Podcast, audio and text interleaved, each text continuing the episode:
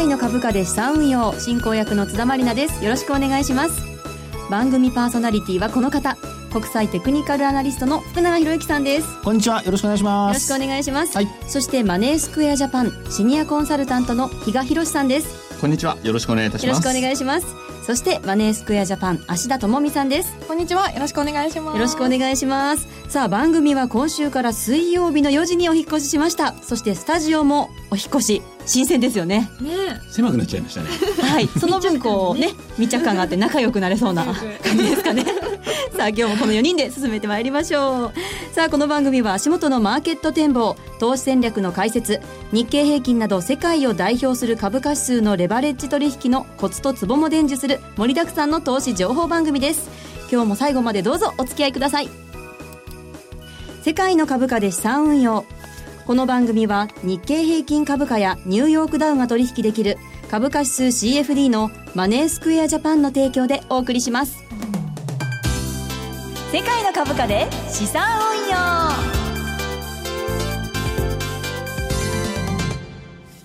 それでは最初のコーナーに行きましょう。題してマーケットの見方。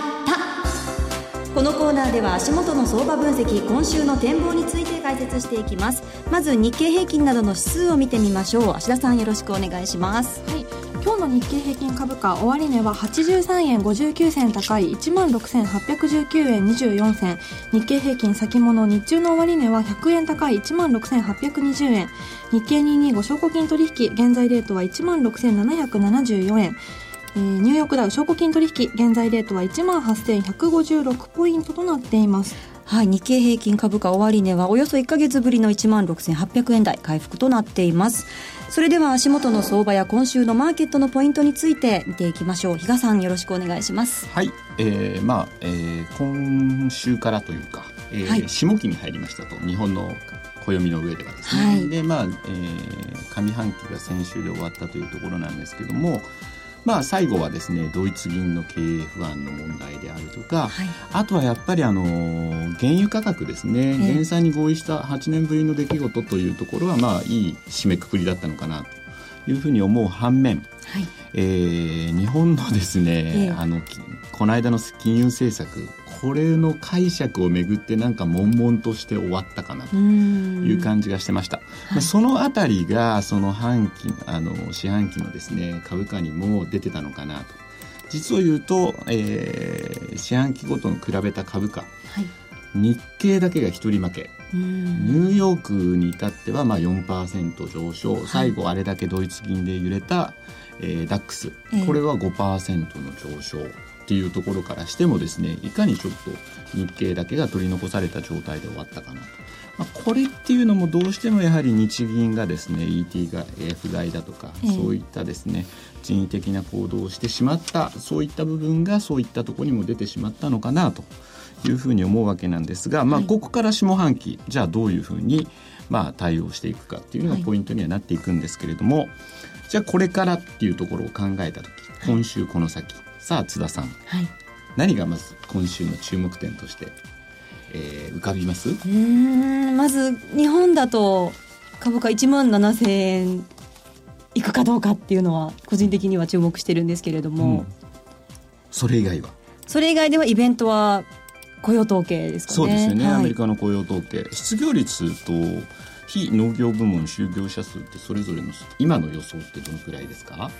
質問形式ですね、はい、今日は。下期はちょっとスタイル変えていこうと思ってます。えっと失業率が4.9%、はい、非農業部門が17.4万人。そうですよね、はい、まあそれが予想値なんで、えー、これよりいいか悪いかとい。うところが一つの判断。でそれによってこの先アメリカの利上げっていうのがどうなのっていうのがやっぱりポイントにはなってくると思うんですけど、えー、えー、まあ相場が荒れた時結構動きたがる津田さんなんですけど 荒波に飲まれに行く。はい。どういう特徴ありましたっけ？うん特徴。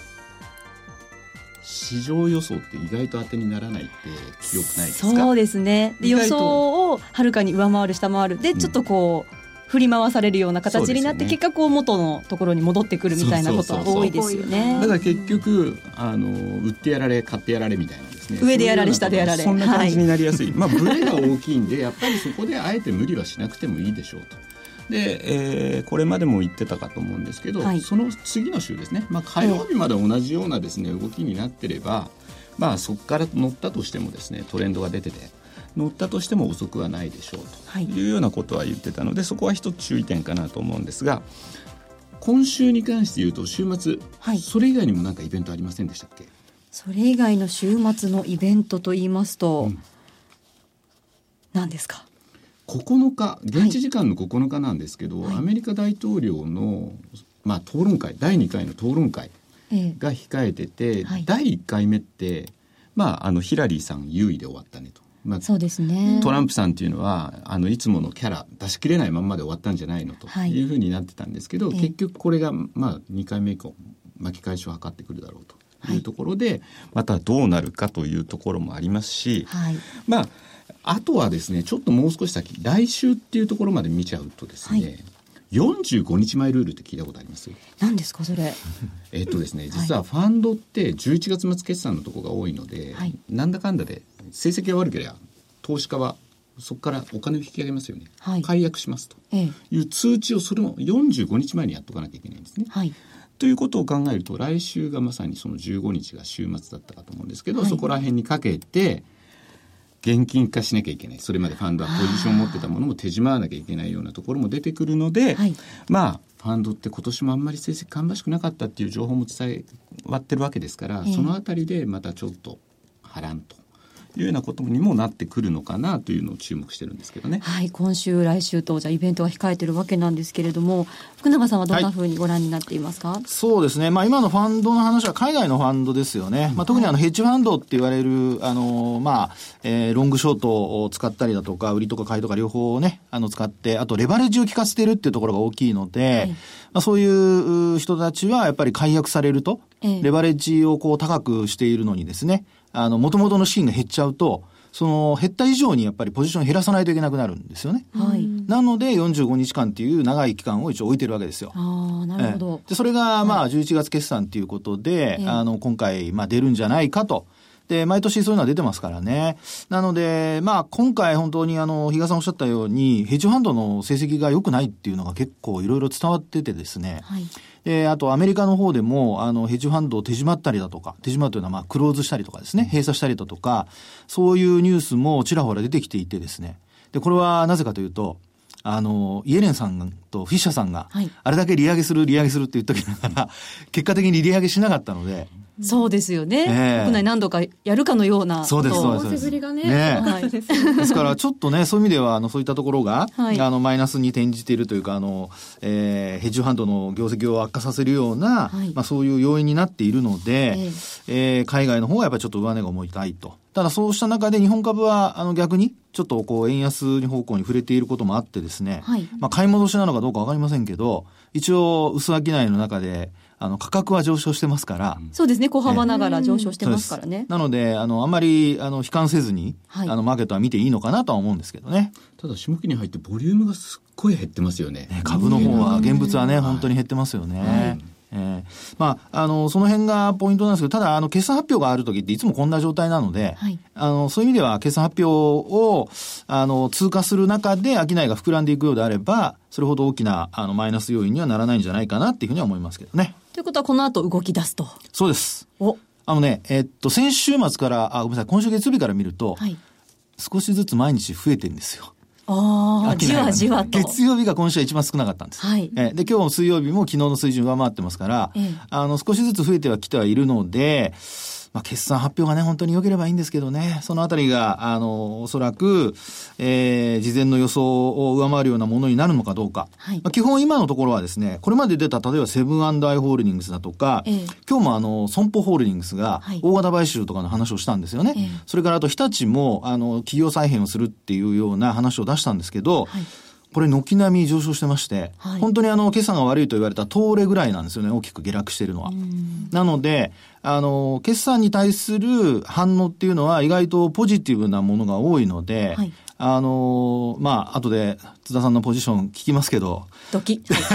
どっちかね、あの、買いか売りかどっちかによっては、ちょっとね、来週はいい報告ができるかもしれないなっていうのはあるかもしれないですね。はい。わかりました。ではそのあたりも踏まえて今週はどんな戦略でいきましょう？いやもう引き続きと言いたいところなんですが、はい、まあ今週は一応戻り売りでしょうかね。はい。はい。先週はまあおしめ買いっていう、まあ戦略でお話をして、結果的に今こあの今週が一番高い水準じゃないですか。そうですね。ね。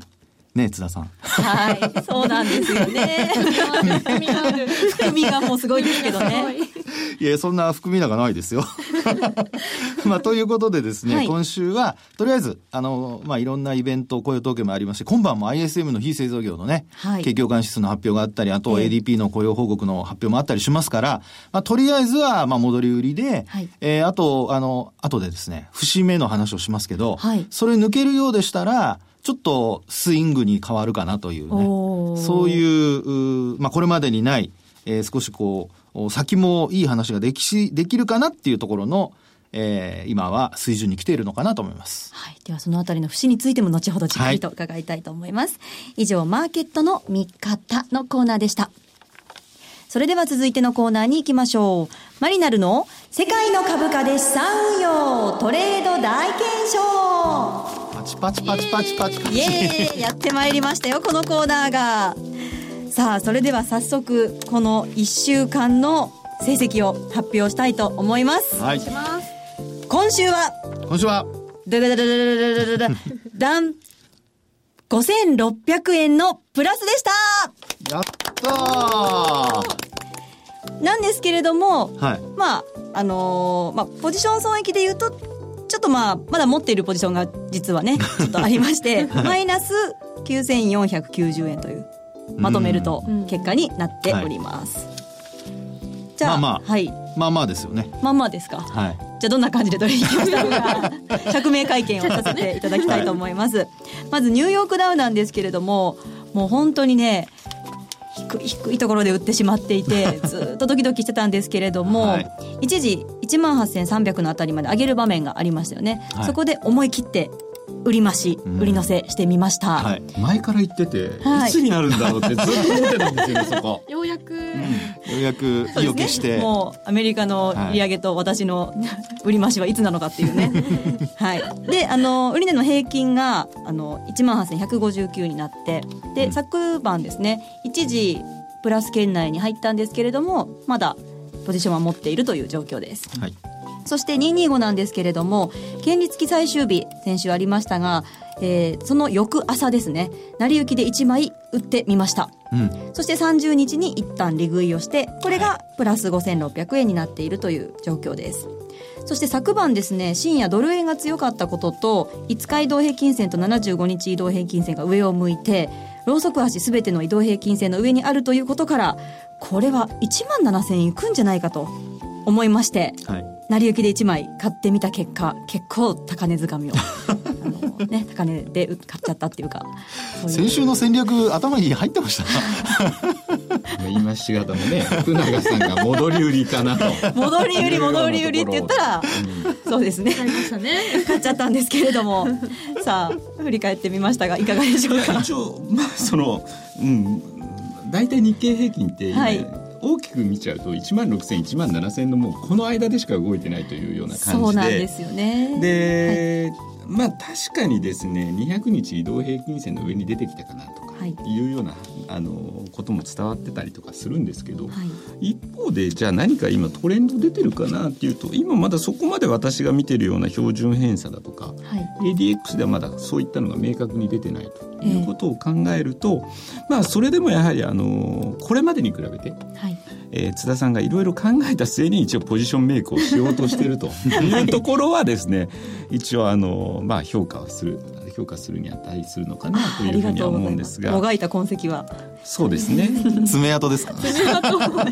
ただ、はい、なんかねそうその1万7000円近くなってきて思い切ってまた昨日も買いましたっていうところを見ると、はい思い切って大胆すぎるなと思うところと まあその前にやっぱり売って利確になったって言ってましたけど、ええ、あれも逆によくあの水準売ったなっていうようなところだったんですね。ちょっとヒヤヒヤしました正直、はい。はい、だからちょっとそこら辺がまだこうフラフラしてるのかな。こちらが思う意図のようにまあ必ずしもそれが正解になるとは限らないですけど、はい、まあ、ちょっとなんか意図してた福永さんが言ってたこと先ほど聞いてたかなっていうところにもつながるかなと。相変わらずの動きがですね、まあ、そこは徐々に修正していってもらえるように、えー、努力してほしいなとは思いますね。はいわかりました福永さんどうでしょうか？あのあれですよね、はい、価格の流れを見てないんですよね多分ね。その場の雰囲気で、あの、上がってるから買おうとか、あるいは下がってるから売ろうとか、はい、あるいは昨日との価格の比較だけしてやってると。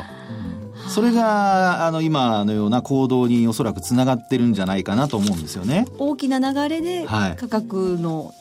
しっかりと掴まなきゃいけない、ね、方向をね、ですからあのまあヒヤヒヤしながらも、ニューヨークダウってあの結構ねあの踏みとどまってるじゃないですか、はい、これはなぜかというとやっぱり下向きのトレンドが続いてるからっていう、えー、そのトレンドの中に乗っかってるっていうことが一つやっぱポイントだと思うんですよね。はい、はい、であのー、ここでですね、先ほどもちらっとお話ししました、はい、その、まあ、短期で利食いになるのか、あるいはそのスイングトレードになるのかの判断のところですよね。はい、えー、あの日経平均の方で日経225の証拠金取引の方でお話をしたいんですけど、はい、これで見るとあの戻ってきてはいるんですけど、ええ、昨日の高値は超えてないんですよね。あそれからともう一つ昨日の高値だけじゃなくて、はい、ええ。ー、ポイントになるのはえっとですねこれはえっと9月の、ええ。っとこれですね十何日になりますかね。ごめんなさいちょっと価格が今ここ出てこないんですけどえっと、9月の戻り高値のところがあるんですが、それをですね、やっぱり超えないと、あの結果的に抜けてこないってことになるので、ええ、トレンドがあの上の方にあの抜け、えー、まあ、発生しないってことになるんですよね、はい、ですからそこを抜けるために基本的にはやっぱりちょっと今の段階はですね、はい、えー、まあ、抜けるか抜けないかの判断がまあ重要になってくると、はい、で抜けられないとさっきお話したようにもう戻り売りになっちゃいますから、はい、あのそこでは一旦あのプラスであろうがマイナスであろうがあの下に押すようであればもうあの売らないと、はい、あの基本やっぱりちょっと一旦は下を見るっていうことになりかねないですからね、えー、なのであのもうポジション今もう3つ持ってますよね。持ってるんですよ。過去最多ですもんね。ね最多最多ポジション数を誇る。これ以上買い増しとかできませんから、はい、そうなんです。どんどん高くなっちゃいますからね。なのでポジション管理も考えると、はい、やっぱりどこかで、あの手締まわないといけないと。決済しないといけないと、はい、そう考えると今お話したような節の部分をですね、あのちょっとおしっかり見てほしいなっていうふうには思いますよね。だから直近の高値を抜けられるのか抜けられないのかっていうところがやはりポイントになる。でね、現物は実はそこ抜けてるんですよ。ええ、ところがね、CF では抜けてないんですよ。この225証拠金は。はい、でこれまでもブリグジットの日にあの CFD のこの225証拠金取引の価格が安値切らなかったって話をしたじゃないですか。はい、先行指標になっててですね。ねまだ抜けてないので。ということは、はい。こちらは抜けないんじゃないかっていう。いや、抜けないんじゃないかっていうよりも、はい、今抜けてないので、抜けるかどうかの確認が必要だっていうふうに考えないとダメだってことです。だ抜けたら、はい、あの、そのまま、あの、まあ、すべての指,、えー、指標がですね、ええ、上に向かうということになりますから、はい、まあ、それを、あの、しっかりとお確認する。はい、これが、あの、利益を伸ばせるかどうかの、あの、一つのポイントになりますんで、そこをぜひしっかりと見てほしいですね。で、その値というか日付ですけどね、9月22日ですね。9月22日のこの高値。高値。はい。そうです。そこを抜けると直近の高値を抜いたってことになりますから、ええ、この次はですね、次はどこかというと、えっと、9月の5日。はい、この高値まで戻す可能性が出てくると。はい、1万7000。150そうそうそうそう、はい、7000超えですよね、はい、そうすると今のポジションからするとマイナス分一気に取り戻せるかも1万7000回復してほしい。7000超えたらもうついていくしかないんですかね、やっぱり。あ、いや、7000超えたらですね、そこから、あの、今度はまた利食いを考えないとダメですね。ですからそこで買っちゃうと高値掴みになる可能性があるんですよ。だから絶対買っちゃいそう。今聞いててよかったです。今、今持ってるからこそそういうことが考えられるわけで、はい、今持ってない人は逆に上がったところで今のあの、えー、芦田さんの話のように、はい、あの、買わなきゃいけないっていうふうに、こう、精神的にこう追い詰められるわけですね。そうですね。でそこで買っちゃうと、あれってことになりかねないので。みんなが買って苦しくなるところで売る。はいそうそうそうそう。全体感を把握するってことは大事ですね。そうです、そうです。意外とうちの個人投資家の皆さんもですね、はい、1万7千円のちょっと下ぐらいから1万7千円、さらにその上っていうのは、どちらかというと、売りを仕掛けようとしてるような感じもあるので、はい、ちょっとそこら辺の動向っていうのもですね、ちょっと気をつけとかないと、思わず、むふっと思って行ってしまったら、はい、逆に行ってしまったということにもなりかねないので、そこはご注意くださいと。わかりました。しっかり心に留めて、今週もトレード頑張りたいと思います。心に留めるだけじゃダメですよ。心に留めて、実行に移して、頑張っていきたいと思います。やった。一歩前進。はい、以上、マリナルの世界の株価で資産運用のコーナーでした。M2J インフォメーション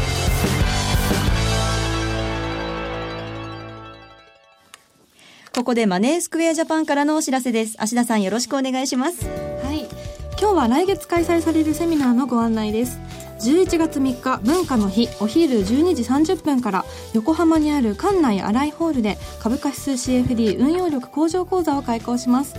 セミナーの前半は株価指数 CFD の取引の仕組みや特徴など初めてのお取引に役立つ知識の解説や9ヶ月で40%の運用益を上げられたお客様の戦略下がっても嬉しい株価指数つなぎ売りトラリピの全容について詳しくご紹介します。そして後半は実践編です。現役ファンドマネージャー西山幸四郎さんをお迎えしてプロのトレード戦略と今後の相場見通しと題して実践的なトレード戦略などを披露していただきます。西山さんとマネースクエアジャパンシニアコンサルタント比嘉宏による本音のマーケット見通し徹底討論もあります。はい注目ですね。比嘉さんどんなお話される予定なんでしょうか、うん。まず手前のイベントが終わってもいないのにそんな先のことを考えてもしょうがないなとは思うんですが、ただ11月1日って日銀会合あるでしょ？う、はい、2日 FOMC ありますよね、はい、11月8日、はい、大統領選ありますよね。っていうようなところの狭間のところなので、はい、まあ、材料はそれなりにあるかなというふうに思うのとあと割とですねこの季節になってくるとちょっと長期投資ということで10月末あたりに買って4月末に売ると、ええ、なかなかこれパフォーマンスいいよねっていう話を毎年してたんですけど、はい、去年はうまくいかなかったんですけど、え、果たして今年もそれがうまくいくのかどうなのか、はい、そういったところもお話できるんじゃないかなというふうに思ってますね。はいわかりました。当日あの私も MC として参加しますので、皆さんに会えるの楽しみにしています。はいセミナーに参加をご希望の方は世界の株価で資産運用番組ウェブサイトにある11月3日横浜という緑色のバナーからお申し込みください。芦田さんありがとうございました。ここでお知らせです。マネースクエアジャパンでは株価指数 CFD をお取引中の投資家の皆様によりお取引しやすい環境をご提供するため、9月上旬からパソコン用取引ツールの動作環境に Windows 10、Mac を追加しました。その他にも現在実施中の M2J 株価指数スペシャルプロモーションでは日経225やニューヨークダウをはじめとした株価指数の基礎から実践までをレベル別に学べるセミナーの開催や最新の市況状況、売買に役立つ独自レポートの提供などを通して幅広い投資家の資産運用を多方面からサポートしています。詳しくは世界の株価で資産運用番組ウェブサイトにある M2J 株価指数スペシャルプロモーションのバナーから特設ページをご覧ください。当社の取扱い商品は投資元本以上の損失が生じる恐れがあります。契約締結前交付書面をよくご理解された上でお取引ください。金融商品取引業関東財務局長金賞第2797号株式会社マネースクエアジャパン。以上 M2J インフォのコーナーでした。ひろゆきのマーケットトピッ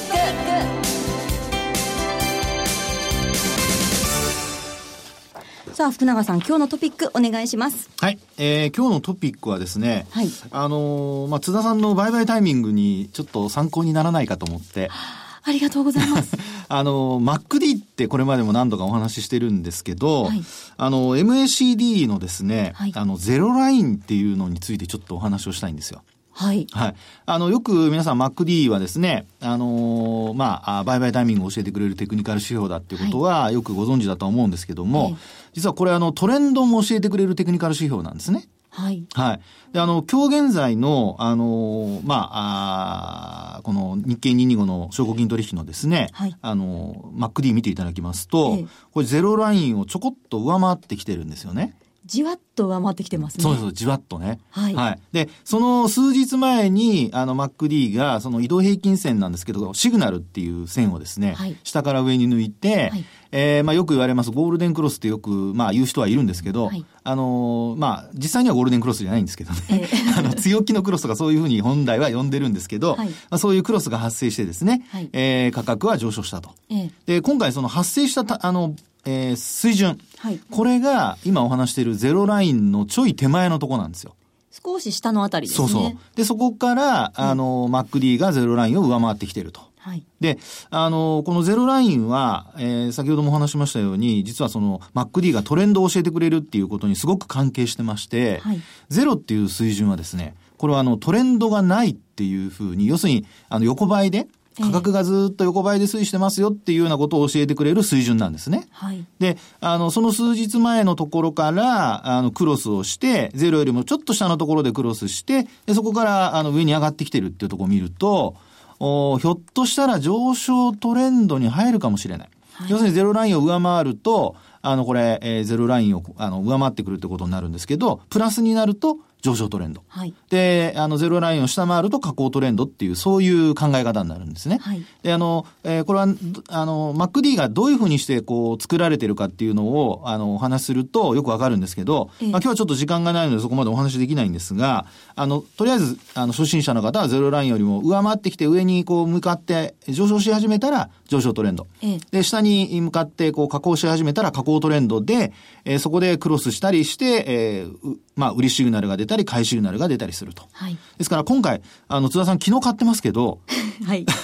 MacD のそのクロスのタイミングって2日ぐらい前なんですよね。言われてみれば、